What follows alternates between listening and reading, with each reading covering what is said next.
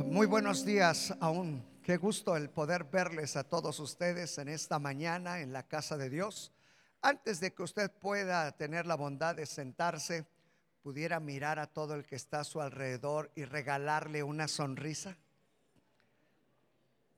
Regálele una sonrisa, ande, no le cuesta nada.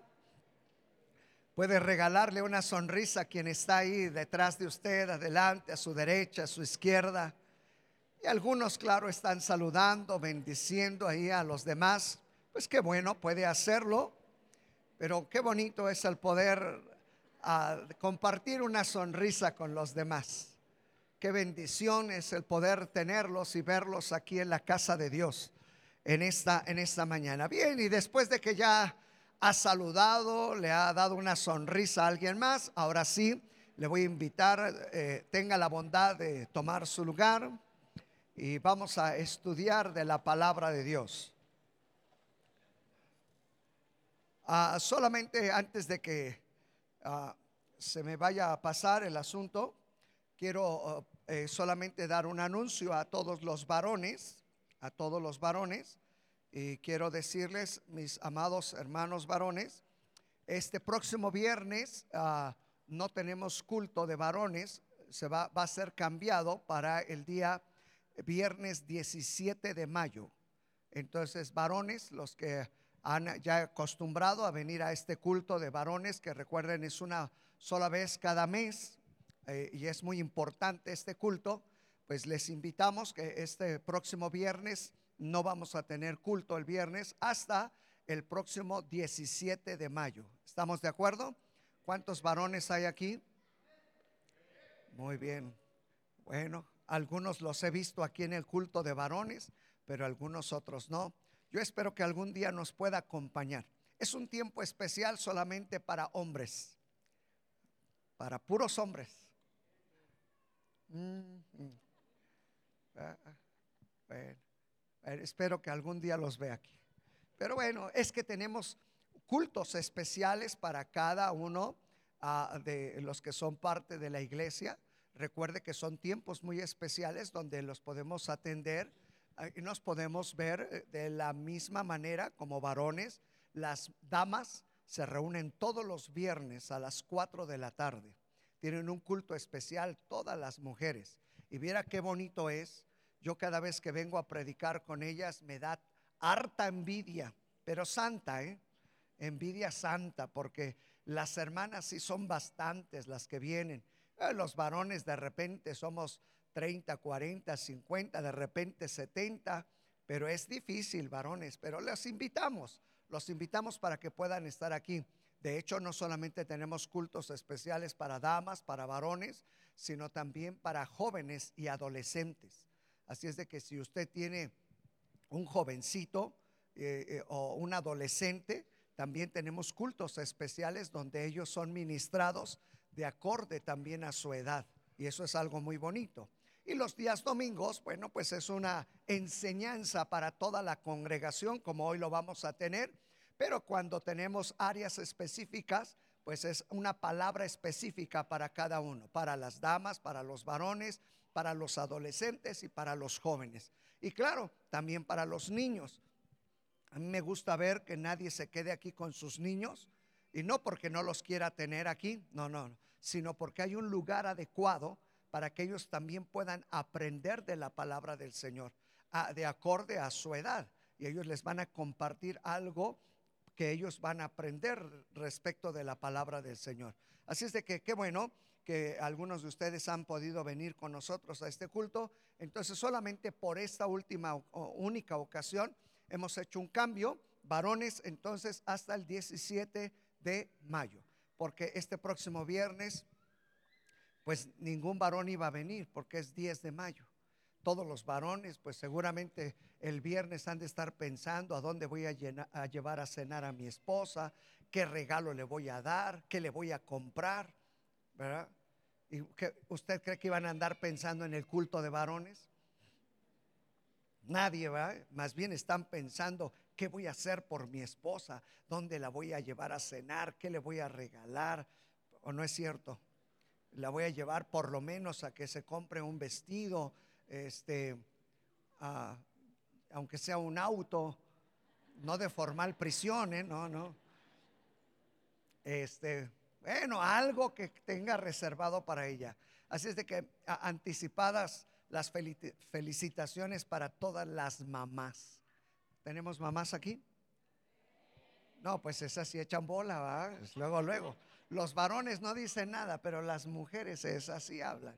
Pues felicidades anticipadas, mis amadas hermanas. Qué bendición es ver a tantas mujeres aquí. Así es de que es una gran bendición. Pues el viernes es un culto también especial para, para las mamás, para todas las damas. Usted puede venir, pues venga. Muy bien, ¿qué le parece si abrimos nuestra Biblia? Vamos al estudio de la palabra del Señor. Y hoy quiero, recuerden que cada mes tenemos, eh, yo tengo la oportunidad de estar un mes con ustedes por la mañana y después por la tarde otro mes. Y en este mes quiero hablarles algunos principios del Evangelio de nuestro Señor Jesucristo. Y vamos a comenzar con algunos detalles respecto del Evangelio. Así es de que los invito a que vayamos al Evangelio de San Marcos capítulo 1.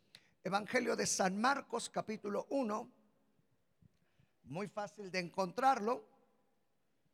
Cuando voy a las células, de repente les hago alguna pregunta como esta a algunos y les digo, ¿usted sabe quién escribió los cuatro evangelios? ¿Usted sabrá quién escribió los cuatro evangelios? El hermano dice que Lucas, muy bien. ¿Usted quién dice que los escribió? Mateo los escribió. El hermano dice que Mateo fue quien los escribió. ¿Quién escribió los cuatro evangelios? ¿No? ¿Alguien me puede decir quién escribió los cuatro evangelios? ¿Mande? Juan. La hermana dice que Juan, el, hermano dice que, que Lucas y allá que, ¿quién me dijo? Ah, Mateo. Mateo los escribió. ¿Quién da más por Mateo?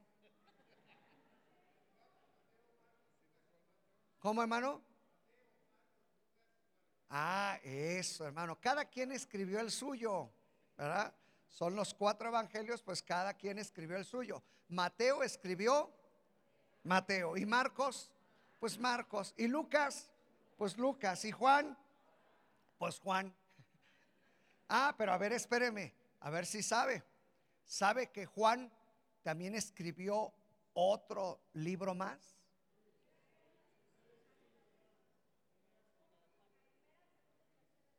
Bueno, primera, segunda y tercera de Juan, claro que sí. Y también eso, el Apocalipsis o revelaciones. Muy bien, creo que sí hay algunos estudiosos de la Biblia. Así es de que hoy vamos a aprender el Evangelio de San Marcos capítulo 1 y vamos a leer solamente dos versículos, el versículo 14 y el versículo 15.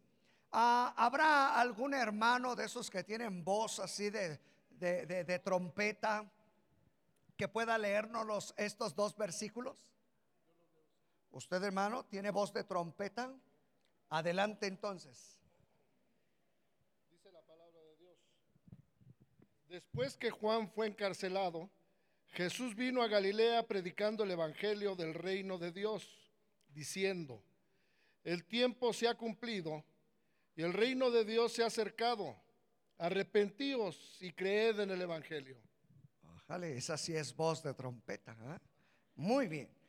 Vuelvo por si alguno no lo escuchó. Dice el versículo 14, después que Juan fue encarcelado, Jesús vino a Galilea predicando el Evangelio del reino de Dios, diciendo, el tiempo se ha cumplido y el reino de Dios se ha que se ha acercado. Arrepentíos y creed al Evangelio. Hoy, como les vuelvo a repetir, vamos a estudiar cuatro fundamentos del Evangelio de Dios. Ah, por lo general, hermanos, trato en este culto de darles alguna palabra de motivación, Pero quiero decirles que a partir de esta ocasión, eh, todo este mes, vamos a entrar en el estudio de la Biblia. Hoy yo quiero que estudiemos la palabra del Señor, que haya un estudio de la palabra de Dios. Saben que hace falta mucho el estudio en la palabra del Señor. Que por cierto, quizás muchos de ustedes no pueden venir, pero el día en que nosotros compartimos un estudio de la Biblia son los días martes. Los días martes su servidor comparte un estudio de la Biblia. Eh, por, eh, por esta ocasión estamos estudiando la primera carta del apóstol Pablo a los Corintios. Y sabe que llevamos ya no sé ni cuántos años. Llevamos muchísimo tiempo. ¿Por qué? Porque vamos estudiando casi, casi palabra por palabra. Porque es la manera en cómo podemos ser fundamentados en las sagradas escrituras. Yo le invito a usted, si usted pudiera los martes venir al estudio bíblico, hágalo. Es muy importante. Ahorita estamos hablando acerca del tema del matrimonio. Saben, me he detenido por muchas semanas, creo que llevo un poco más de 10 semanas hablando de lo que es el matrimonio y todavía no llevo mucho. Yo les decía a los que están viniendo a estudiar esto conmigo, les decía que cuando terminemos de estudiar todo lo que tiene que ver con el matrimonio, usted va a salir de aquí siendo un maestro en matrimonio. Porque estamos hablando de fundamentos, estamos hablando del por qué. Inclusive estamos hablando desde el principio, dando una definición de qué es matrimonio hablando acerca, escuchen de esto, el por qué se casa una persona. ¿Por qué fue creado el matrimonio? Fíjese, son aspectos importantísimos, porque de repente escuchamos a jóvenes o a señoritas que tienen ya 18 años y dicen, oiga, yo ya me quiero casar. ¿Y por qué? Porque ya se me está yendo el tren. ¿Y por eso te quieres casar? Sí, ya soy mayor de edad porque hoy, hoy ya las jovencitas y jovencitos a los 15 años ya están pensando en matrimonio, pero no saben ni para qué. Por eso es que el matrimonio no funciona, porque no tenemos fundamentos de qué y por qué y para qué es el matrimonio. Si en usted no ha funcionado alguna área del matrimonio, debería de venir este estudio porque le estamos enseñando cómo fundamentar todo lo que tiene que ver con matrimonio. ¿Sabe qué me ha gustado? que vienen muchos jóvenes. Vienen jóvenes y me da gusto porque esos jóvenes van a estar bien fundamentados para cuando ellos tomen la decisión de llegar al matrimonio. Van a saber el por qué, van a poder entender el por qué. Así es de que si usted se casó así como que diciendo, pues es que yo necesito ya alguien que me lave y me planche. Yo necesito a alguien que pues ya me, me sostenga. Yo necesito saben que eso es totalmente equivocado. La razón número uno y el por qué se debe de casar una persona es porque necesita un compañero y una compañera. Oiga bien, un compañero y una compañera. Y hablar de compañero y de compañera no significa que es la persona, oigan bien, perfecta. Es más, en el momento en que tú entiendes el matrimonio, vas a entender que te casaste con la persona más imperfecta en el mundo. ¿Sí? Porque muchos se casan con... E-, bueno, no sé ni por qué le estoy hablando de eso, pero ahorita acabo. Es que necesito ir al estudio de hoy. Eh, nada más para que les entre hambre, por si quieren venir. Bueno, ahí les platico el martes. Ya ni sé en qué iba a acabar.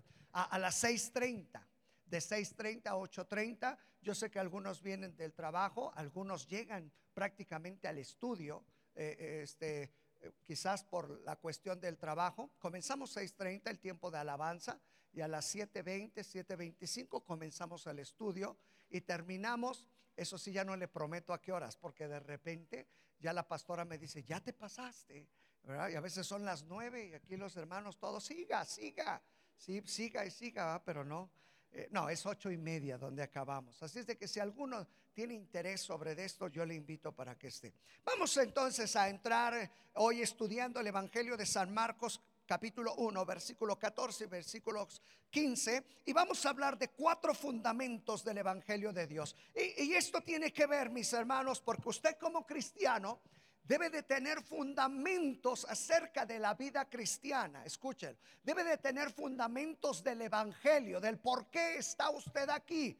Si usted no tiene fundamentos del por qué está aquí, cuando le digan, oye, ¿y por qué vas ahí? Pues quién sabe. Nada más porque está bonito, me gustó lo que hacen.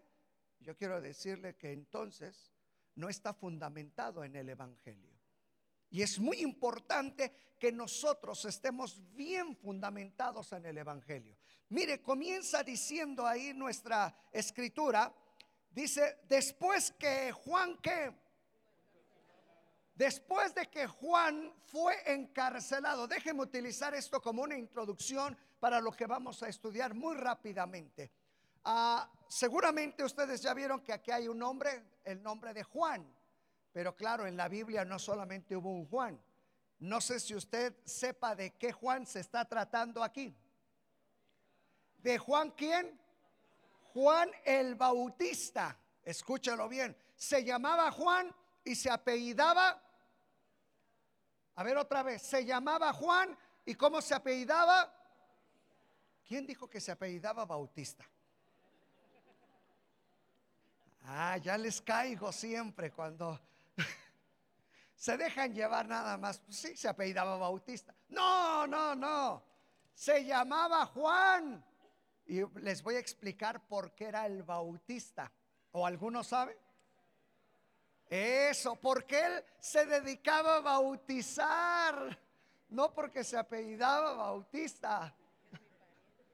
¿Qué dice la hermana? Yo pensé que era mi pariente. No, no, no, no, no, no, no. Se llamaba Juan y era el bautista porque él se dedicó a bautizar. Recuerden lo que se habló de Juan. Él preparará el camino del Señor. Me gusta una versión que acabo de escuchar y dice, Él quitará todas las piedras del camino para que llegue Jesús. En otras palabras, Él iba a preparar el camino, Él iba a hacer que todo aquello que no estuviera correcto para la venida del Señor Jesucristo, Juan lo iba a hacer. Y él venía con un argumento muy fuerte, su predicación de Juan. Dice la escritura que la predicación de Juan era él. Eso ya lo escuché por ahí. El arrepentimiento. ¿Sabe que e, eso fue el fundamento de la predicación de Juan el Bautista. Arrepentíos. Y yo quiero decirle que el predicar el arrepentimiento le costó la muerte. ¿Saben ustedes, hermanos, que el predicar arrepentimiento no es fácil? El confrontar a los demás con el arrepentimiento que tiene que ver con el pecado, no es fácil, porque a quién le gusta que lo confronten. A nadie. Oye, pero mira cómo estás. A mí, ¿qué me vas a decir? Y a mí, ¿por qué me tratas de cambiar? Y a ti, a mí, bueno, a ti, ¿qué te importa mi vida? ¿Y qué te tienes que meter conmigo? Escúchalo. Nosotros somos así, ¿eh? Ah, yo creo que no hay ninguno de esos que echa pleito por esas cosas. ¿Y a ti qué, te importa? Oye, hermana, mira que yo he visto que, que, que, y, a ti qué. En la casa, entre matrimonios. Así soy y qué. Y si quieres. Ah, y si no, vete al culto tú solo. ¿Sabe por qué? Porque no nos gusta que nos confronten. Y Juan, Juan se dedicaba a confrontar con el pecado, que eso le costó. Le costó la vida. Acuérdense ustedes que él se fue hasta lo más alto a confrontar el pecado del gobernante. ¿Y se acuerdan con quién? Con Herodes. Acuérdense que había dos Herodes. El primero fue el que mandó a matar a los niños. Ese no es el mismo Herodes de este sino era el primero su papá y este era el hijo. Y este Herodes, escuchen bien, él se casó, pero de repente se enamoró de la esposa de su hermano y dejó a su esposa para irse con la esposa de su hermano. Y Juan el Bautista lo supo de lo que estaba haciendo, que era un pecado, oiga bien, eso es confrontar. Él estaba cometiendo adulterio. Y Juan lo confrontó. Y le dijo, no te es lícito tener a esa mujer porque no es tu esposa. Varones y mujeres, no te es lícito tener ese hombre, esa mujer porque no es tu esposa. Y no los estoy confrontando, nada más lo que hizo Juan. No vaya a ser que me apedree también usted. Y Juan lo confrontó.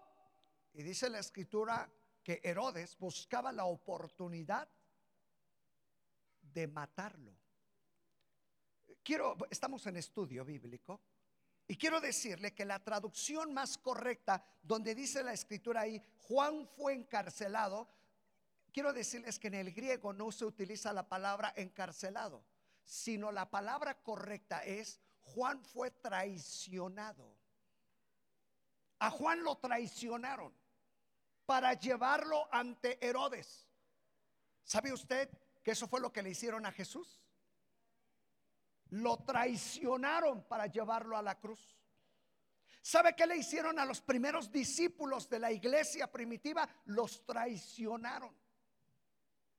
Ellos dieron su vida por Jesús porque ellos confrontaban el pecado en los demás. A nosotros no nos gusta eso. El Evangelio moderno hermanos, no confronta el pecado. Es más, alguien yo vi por ahí una publicación que subió ahí en el Face y es muy cierto lo que este jovencito escribió y él decía, hoy ya no se le llama pecado a muchas cosas. Aquel que le gusta ser ladrón, ya no se le dice ratón, ladrón. Hoy tiene un problema de cleptomanía. Está enfermito de cleptomania. Ah, sí, déjalo. Y ni sabes qué es eso. Porque ahí se le ha cambiado el asunto. Ah, mira, es esto, es aquello. No te preocupes. Está enfermo. Es más, ustedes lo han escuchado seguramente. Algunos de ustedes salieron de ahí lo saben muy bien. Que cuando van a esos lugares de, eh, donde, de ayuda, Dice, es que estás enfermo. Soy un enfermo de, ya no quiero decir qué más, ¿verdad? Estoy enfermito de neurosis. ¿Por qué no dices, estoy en un desorden emocional? Porque no nos gusta ser confrontados con nuestro pecado.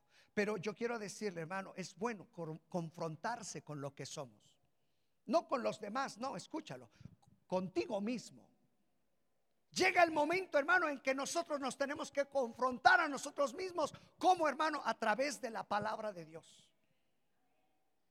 Nadie más, el Espíritu Santo te va a confrontar en tu forma, en la vida que tú has llevado. Y Juan le costó el confrontar, hermano, le costó su cabeza porque Herodes lo agarró, lo atrapó porque alguien se lo entregó, hermano, fue traicionado. Así de que yo espero que no diga, ya no vayas a esa iglesia porque ahí te van a confrontar con tu pecado. No, hermano, tenemos que ser confrontados. Amén. Diga gloria a Dios, diga amén. O diga, ay, pastor, eso sí duele. Pero es necesario, mis hermanos. Porque dejarte así, qué bueno fuera. Quedarnos así, de nada nos sirve, hermano. Pero cuando entendemos lo que somos, hermano, vamos a poder cambiar el rumbo de nuestra vida. Y Juan lo confrontó y Herodes lo atrapó, hermanos, y lo llevó a la prisión. Y si usted recuerda, hermano, porque seguramente todos han leído la historia, que la hija de la mujer de Herodías, un día en una fiesta de Herodes, en un cumpleaños, fue y le danzó, bailó enfrente del rey Herodes y dice que le agradó tanto que este hombre le dijo a la jovencita, pídeme lo que quieras, te lo voy a conceder. Usted recuerda que en los tiempos bíblicos la palabra valía. Hoy ya la palabra no vale. Hoy decimos sí y no lo hacemos. Hoy nos comprometemos y no lo llevamos a cabo. Pero en los tiempos bíblicos la palabra tenía un valor, hermano, excepcional. Y él dijo, pídeme lo que quieras. Y la muchacha, por cuestión de la mamá, porque la mamá también estaba enojada con Juan, porque le estaba diciendo, pecadora, fíjese. Y dice la escritura que la mamá le dijo, pídele en, una, en un platón, en una charola, la cabeza de Juan. Oiga, yo creo que ha de haber sido aterrador lo que vivieron ahí todos los presentes. ¿Usted se imagina? Aquel hombre tiene que decir, vayan y tráiganme, córtenle la cabeza a Juan y tráigansela y dénsela a la muchacha. Oiga, ¿qué muchacha era? Nada más imagínense. Todos los presentes cuando vieron eso, ¿se imaginan cómo se han de haber quedado? Qué espectáculo, hermanos. Pero eso es lo que cuesta, hermanos. A muchos les va a costar la cabeza confrontar el pecado en los demás. Y hoy es tiempo que se levante esa misma voz profética de Juan, mis hermanos, que nos enseña a ser confrontados con nuestro pecado. Pero de eso no les quiero hablar, solamente era una introducción, solamente para entender lo que tiene que ver con el Evangelio. ¿Por qué es tan importante este Evangelio, mis hermanos? ¿Por qué es tan importante el estudio de este Evangelio? Hay cuatro cosas, muy rápidamente. Dice ahí donde acabamos de leer, después que Juan fue encarcelado, dice, Jesús vino a Galilea, predicando qué? Oiga, predicando el Evangelio de Dios. Dice que Jesús vino a Galilea. Si usted ha leído un poco los cuatro evangelios, si no, trate de buscar la manera de leer la palabra, va a encontrar que Jesús inició y terminó su ministerio en esta ciudad llamada Galilea. Y es muy interesante el poder estudiar esto. No tengo el tiempo ya para poder estudiar un poquito más de este detalle, para que podamos avanzar. Y dice el versículo 15, y diciendo, y diciendo, el tiempo que, el tiempo se ha cumplido.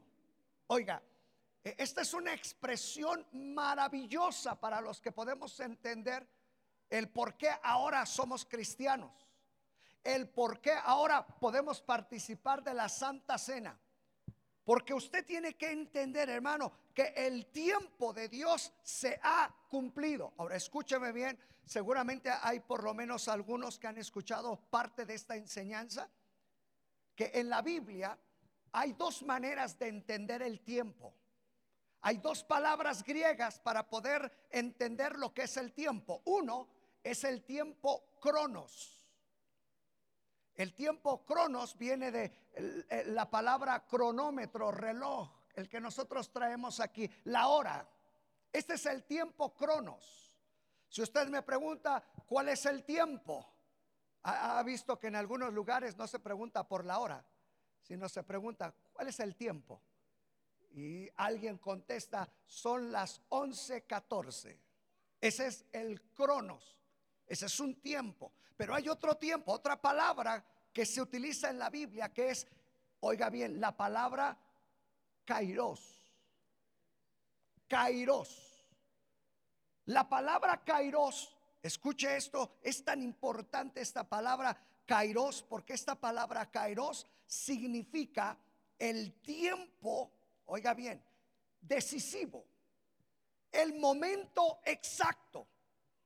Y yo quiero decirle que en la Biblia cuando Dios habla de tiempo, no habla del tiempo cronos, sino del tiempo kairos, que es el tiempo de Dios, el tiempo perfecto, el tiempo tuyo, el tiempo de Dios para cada uno de nosotros. ¿Sabes que este es el kairos tuyo y mío? Este es el tiempo de Dios para ti. Algunos eh, yo he escuchado que me dicen, pastor, ¿por qué no conocí del Evangelio cuando era un jovencito? ¿Por qué? Porque no era el tiempo de Dios.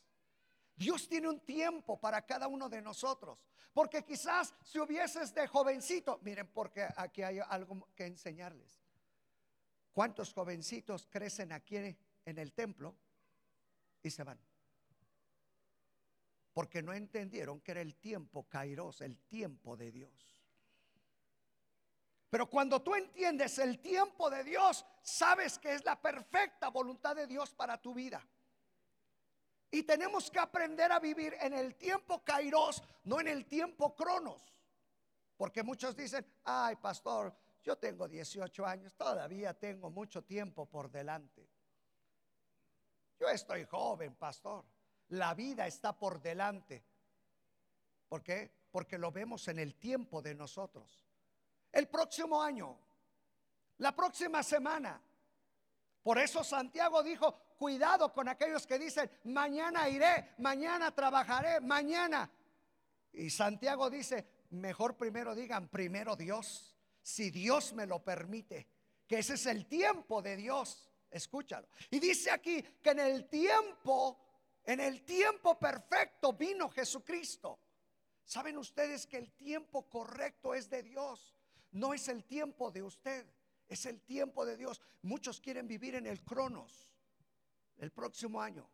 Después me compondré, después haré mejor las cosas, después pensaré bien las cosas. Yo quiero decirte que no has entendido que hay un tiempo perfecto de Dios. Si tú estás aquí es porque es el tiempo de Dios para tu vida. Entonces eso significa no desgastes el tiempo de Dios. Porque es el tiempo de Dios, no es tu tiempo. Hay muchos dicen, yo puedo hacer de mi vida lo que yo quiera. No, yo quiero decirles que eso no es cierto. Así es de que al rato que llegues y que prendas el televisor, varones, si van a ver un partido de fútbol, que piensen, ¿es mi tiempo? ¿O es el tiempo de Dios el que estoy aquí? Hermanas, que comienza, ¿a qué horas comienzan las novelas? Novelas, novelas. ¿A qué horas comienzan, hermanas? ¿Ya no saben? Ah, ya ahorita, ya no. Es más, ¿qué es eso de novelas, pastor? ¿Qué es eso? ¿Saben? Somos capaces de estar frente del televisor una, dos, tres horas. ¿Sabe por qué? Porque no entendemos el tiempo de Dios. Si entendiéramos el tiempo de Dios, oiga bien, yo le pudiera expresar esto, la vida la viviríamos de otra manera. Porque nuestro tiempo es corto. Escúchalo. Ah, pastor, apenas son las 11. De aquí a que lleguen las 6, falta mucho. Muchos piensan así. ¿Ah? Muchos piensan así, de aquí a que llegue el momento, pero hoy es el tiempo de Dios, es el Kairos. Por eso la escritura, cuando habla respecto, hermanos, de lo importante que es el Evangelio, dice, el tiempo se ha cumplido. Jesús vino en el tiempo exacto. Escúchalo. No fue en el tiempo que nosotros hubiésemos querido, no fue, hermano, sino en el tiempo correcto.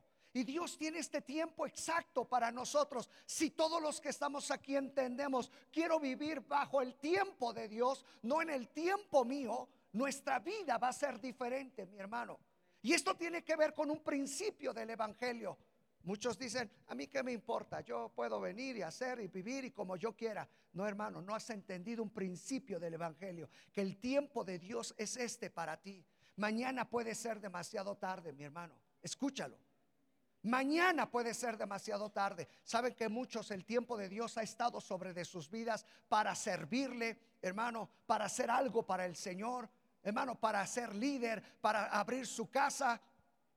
Eh, yo con tanta tristeza, de repente escucho a muchos que me dicen, mire pastor, ahora que yo me jubile, ahora que yo me jubile, voy a ayudar al templo.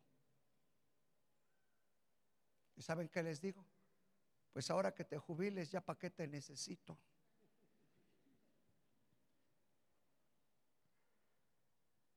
¿Por qué? Porque pensamos cuando pueda, cuando sea mi tiempo. No, mi hermano, este es el tiempo de Dios. Tú estás viviendo el tiempo perfecto de Dios para tu vida. ¿Por qué Dios te tiene aquí? ¿Por qué el Señor te ha traído? ¿Por qué tú has conocido del Evangelio? ¿No se te hace extraño? ¿Por qué yo de entre toda mi familia? ¿Cómo es que, de repente que esto pasó para allá, para acá y caí en el Evangelio? ¿Sabes por qué? Porque Dios tiene un tiempo perfecto para ti. Así es que usted tiene que salir aquí hoy diciendo, es el tiempo para mi vida, es el tiempo de Dios para mí. Ah, bueno, pero no solamente salgas diciendo es el tiempo de Dios, ahora vas a tener que vivir bajo el tiempo de Dios, no el tiempo tuyo. El tiempo se ha llegado y el reino de Dios se ha acercado. La segunda expresión, hermano, que tiene que ver con nuestro estudio respecto, hermano, vea nada más la segunda frase tan importante. El reino de Dios se ha acercado. ¿Sabe, hermano, que este es un concepto? A mí me hubiera gustado, yo estaba pensando, hermanos, compartirles un estudio completo simplemente de lo que es el reino de Dios. Por el tiempo quizás no nos, no nos permite, pero quiero darles algunos detallitos acerca de lo que es el reino de Dios. Yo no sé si usted ha leído los evangelios y en los evangelios va a encontrar constantemente el, el reino de Dios es semejante a el, reino de Dios es esto, el reino de Dios, el reino. Muchos leen la Biblia y, dicen, ¿qué será eso del reino de Dios? Mire, déjeme explicarle así rápidamente. Si ustedes recuerdan que en el Antiguo Testamento Dios comenzó a reinar, a gobernar sobre su iglesia o sobre su pueblo. Si se acuerdan? Él los sacó de la esclavitud, él iba con ellos, ¿se acuerdan ustedes? Y él dijo, yo voy a estar con ustedes, yo voy a ser su gobernador, yo voy a ser su rey, yo voy a estar con ustedes siempre. Y el Señor les dio leyes y mandamientos. Pero llegó el momento que el pueblo de Israel, si ustedes recuerdan con el profeta Samuel, le dijo, no queremos que tú nos gobiernes. Queremos un rey como todas las naciones. Queremos ser como todos los demás. Y se acuerdan lo que el profeta les dijo, si ustedes quieren un rey, ese rey tiene leyes sobre de ustedes. Va a tratar hacia sus hijos. Les va a pedir impuestos. Les va a hacer esto. Los va a llevar a la guerra. Los, les dio una serie de cosas. Fíjese. ¿Sabe qué dejó el pueblo de Dios? El pueblo dejó que Dios los gobernara y ellos pidieron que un hombre los gobernara. Sin embargo, después el pueblo de Israel se arrepintió de esta decisión que tomó y anheló por muchos años que Dios volviese a gobernarles. Pero si usted recuerda, Dios ya no lo hizo. Pero hay una promesa que el Señor les hizo a través de los profetas y les dijo, yo les voy a gobernar, yo voy a ser otra vez su rey. Por eso es que el pueblo de Israel, escúchame bien esto para que lo aprenda, por eso es que el pueblo de Israel, cuando ellos pensaban en un Mesías, no sé cuántos han, estudiado esto, ellos pensaban que iba a venir un gobernante que los iba a sacar de la esclavitud para volverlos a llevar al nivel que tenían en el Antiguo Testamento. Ellos estaban esperando un gobernante. Por eso cuando vino Jesús montado en un pollino, en un asno, dijeron, no, este no puede ser el Mesías. Ese no puede ser. Eh, eh, el Mesías que nosotros esperamos nos va a poner a la cabeza de las naciones. Va a ser algo grande y poderoso. Va a ser un militar. Este no puede ser el Mesías. Pero lo que ellos no entendieron es que la promesa es que el Mesías, el que iba a venir, iba a establecer su reino, pero escuchen bien, no territorial sino espiritual. Por eso la escritura habla mucho, hermanos, acerca de que estamos en este mundo, pero no somos de este mundo. Extranjeros y peregrinos en esta tierra, ¿sí o no? Nuestra ciudadanía no pertenece a esta tierra, ¿sí o no? Aunque somos mexicanos aquí, pero nuestra patria está ahí arriba en los cielos. ¿Cuántos creen esto? Sí, hermanos, el Señor nos va a llevar a... Ahora, escucha esto. Él vino y estableció nuevas órdenes y leyes. Que sabe usted, mi hermano, todo lo que Jesús dejó Porque él dijo, yo no he venido para abrogar la ley, sino para cumplirla. ¿Sabe usted, mi hermano, que en la vida cristiana nosotros sobrepasamos a la ley? Porque el Señor resumió toda la ley en dos mandamientos. Amarás primero a tu Dios sobre todas las cosas y después a tu prójimo como a ti mismo. En eso se resume toda la ley, dijo el Señor. ¿Sabe por qué, hermano? Porque si usted ama a Dios, no va a tentar en contra de nadie. Si usted ama al prójimo, menos en contra de su prójimo. ¿O no es cierto? Sí, hermano, en eso se resume. Y el Señor decía, entonces ahora se ha cumplido este tiempo, el tiempo del Evangelio, el tiempo del reino de Dios. Y ahora usted vive de los principios del reino de Dios. Oiga bien, usted ya no vive de los principios de este mundo, porque los principios de este mundo es odio, venganza, maldad, ¿o no es cierto? ¿Me la haces? me la pagas. Pero ¿qué dice el principio del reino de Dios? Ama a tú. ¿Sí o no? Perdona a tú. ¿Y verdad que no es fácil? No. ¿Sabe quiénes no atienden a esto? Quienes no han entendido que vivimos en un reino diferente. Ahora Él es nuestro gobernante. Escúchelo, Él es quien gobierna nuestra vida. No es un gobierno territorial sino es un gobierno espiritual.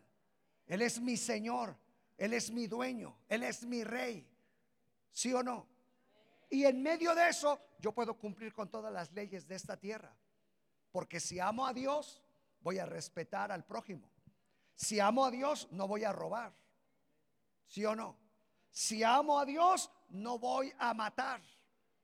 Vea, se puede cumplir, claro, porque ahora mi gobierno no es de esta tierra, sino son principios que vienen de ahí arriba. Por eso ustedes quizás han escuchado que debemos de tener una mentalidad del reino de Dios, mi hermano, no de esta tierra.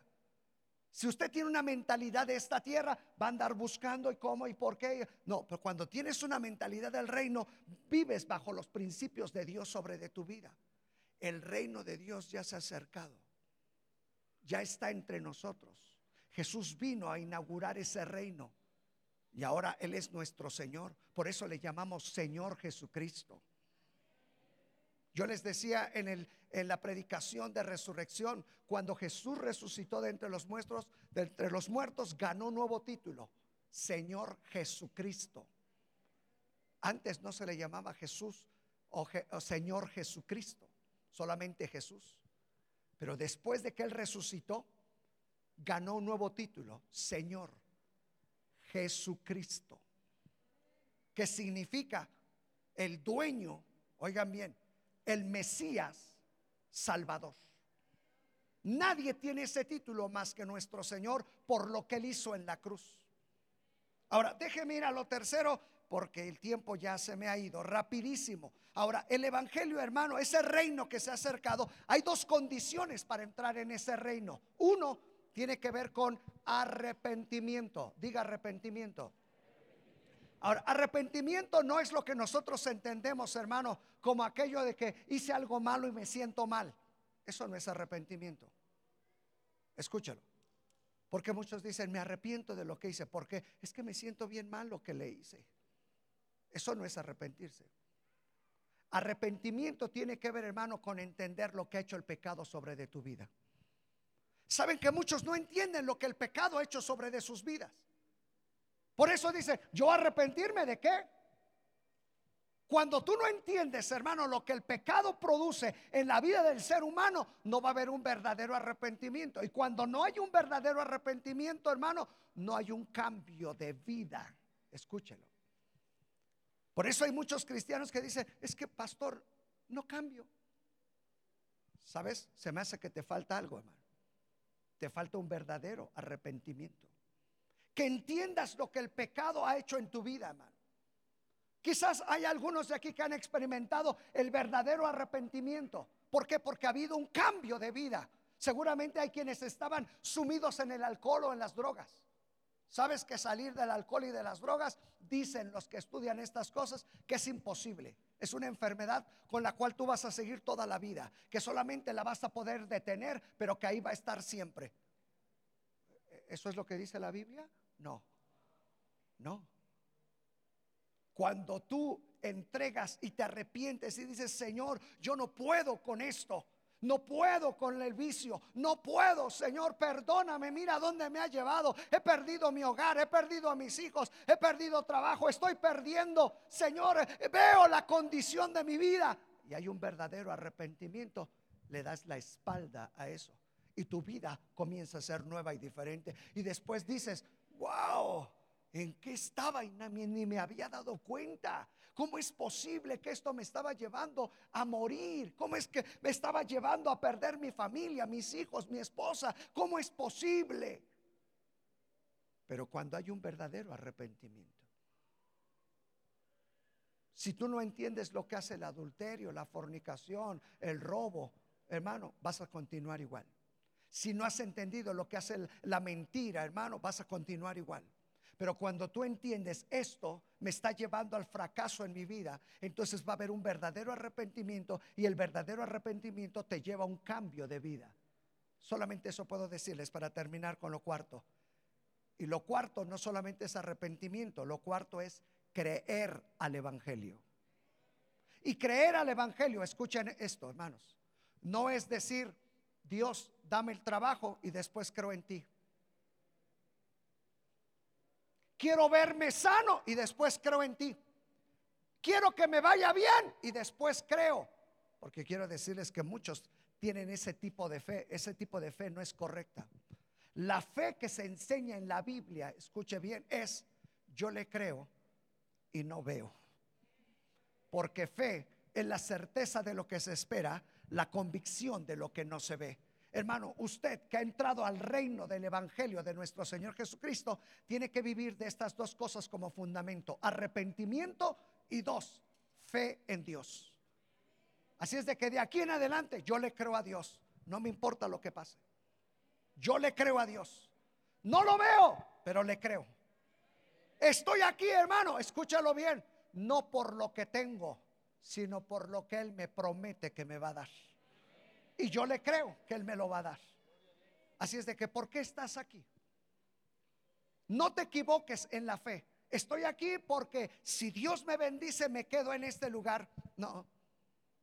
¿Sabe cuánta gente, y con respeto lo digo hermanos, ¿sabe cuánta gente viene a este lugar con alguna necesidad y dice, si Dios me hace el milagro, me quedo aquí?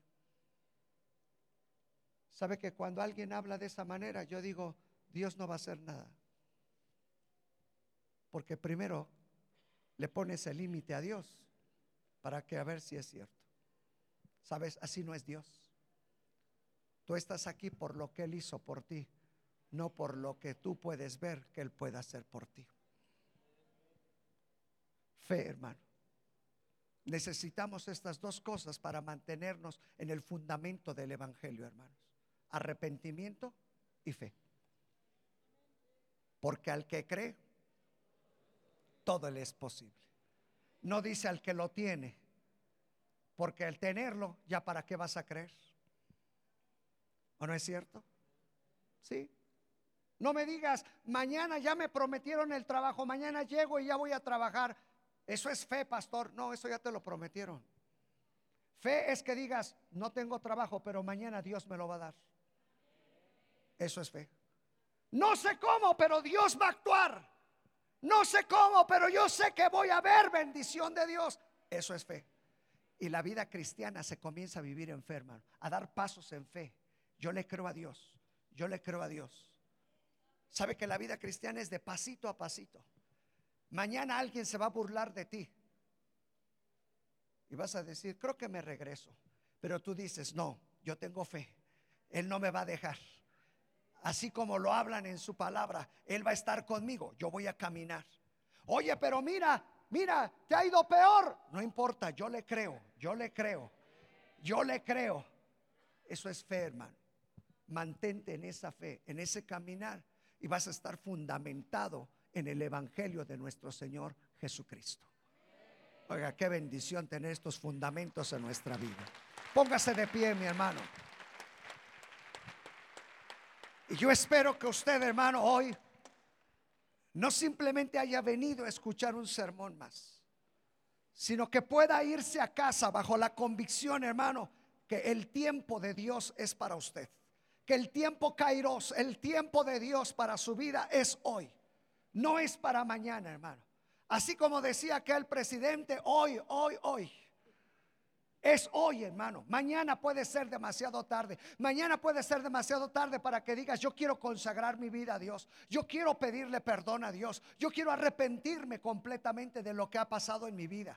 Hoy, mi hermano, hoy es el día. Hoy es el día de salvación. El cumplimiento del tiempo para tu vida es hoy. Hoy es el día especial para ti, hermano. No es mañana, es hoy. Tienes que salir diciendo, hoy es el día que Dios ha hecho para mi vida. Lo segundo, hermano, el reino de Dios ya se ha acercado.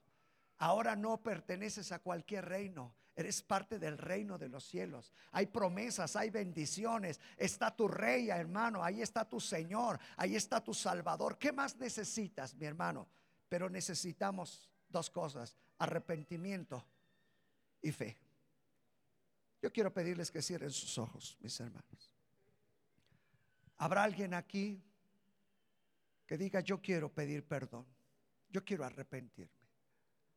No simplemente saber que me he equivocado, que he hecho cosas malas. No es simplemente sentirte mal por lo que has hecho, sino saber lo que el pecado ha hecho en tu vida y cómo el pecado te ha estado destruyendo. Quizás hoy necesites decirle, Señor, quiero un verdadero arrepentimiento para que haya un cambio de vida, porque quiero comenzar a dar pasos de fe, a creer en fe, a caminar en fe, a vivir por fe. Si alguien quiere levantar su mano, hágalo. Yo quiero hacer una oración con usted. Y que podamos decirle, Señor, gracias. Porque hoy puedo aprender más de tu palabra. Y hoy yo sé que es el tiempo tuyo para mí, es el tiempo kairos para mi vida. Porque tu reino se ha acercado, Señor. Y hoy es tiempo de arrepentirme. Yo pido perdón, me arrepiento de mi maldad, de mi pecado. Sé lo que el pecado ha estado haciendo en mi vida, pero hoy me arrepiento y te pido perdón porque sé que en ti hay restauración. Quiero comenzar a caminar en fe, a dar pasos en fe, a creerte, a creer al Evangelio de nuestro Señor Jesucristo. Quiero aprender más de ti. Señor, fundamentame en el Evangelio de Cristo. Quiero vivir fundamentado en el Evangelio. Que nada pueda quitar mi fe. Que nada me haga desistir de lo que he creído, de lo que he aceptado, que es a Jesús en mi corazón. Padre, te damos gracias en el nombre de tu Hijo Jesucristo. Gracias, Señor. Gracias. Amén. Así como está en pie, mi hermano. Si quiere darle un fuerte aplauso al Señor, hágalo. Dele la gloria a Dios. Dele la gloria a Dios, mi hermano. Y antes de terminar, hermano, prepare su ofrenda, su diezmo. Como siempre lo hemos dicho, no hablamos de dinero, hermano. No queremos su dinero. Queremos la bendición de Dios para su vida, mi hermano porque así lo declara la palabra, que no demos por tristeza ni por necesidad. Dios ama al dador alegre. El apóstol Pablo le decía a la iglesia, hermano, y le decía, no buscamos, hermano, su dinero, sino buscamos frutos que abunden en su cuenta, que haya bendición en sus vidas, mi hermano. Y la manera es saber que lo que Dios ha provisto proviene de Él, mi hermano. Es la bendición de Dios para nuestras vidas. Así es de que si usted ha traído su ofrenda, su diezmo, su donativo, déselo al Señor. Si usted necesita un sobrecito donde depositar su ofrenda, su diezmo, hágalo. Si usted ha venido por primera, segunda o tercera ocasión, quizás, como lo hemos dicho siempre, no entiende el por qué damos. No, no se preocupe, no queremos que dé su dinero. No queremos, hermano, no queremos. Así es de que hasta que usted pueda entender lo que es la bendición de dar a Dios, hágalo. Si no, no se preocupe, no estamos aquí por su dinero. Déjeme orar por usted. Padre, gracias por la vida de cada uno de mis hermanos, de mis hermanas. Gracias por sus vidas, gracias por la enseñanza, gracias por el trabajo, gracias Señor por la economía, gracias por el sostén tuyo que día a día tú tienes para con nosotros. Yo ruego Padre que bendigas la vida de mis hermanos, que bendigas Señor sus hogares, trabajos, negocios, actividades, que la bendición poderosa fluya desde el cielo para cada uno de mis hermanos y mis hermanas. Tu bendición sea sobre ellos en el nombre de Cristo Jesús. Gracias. Amén.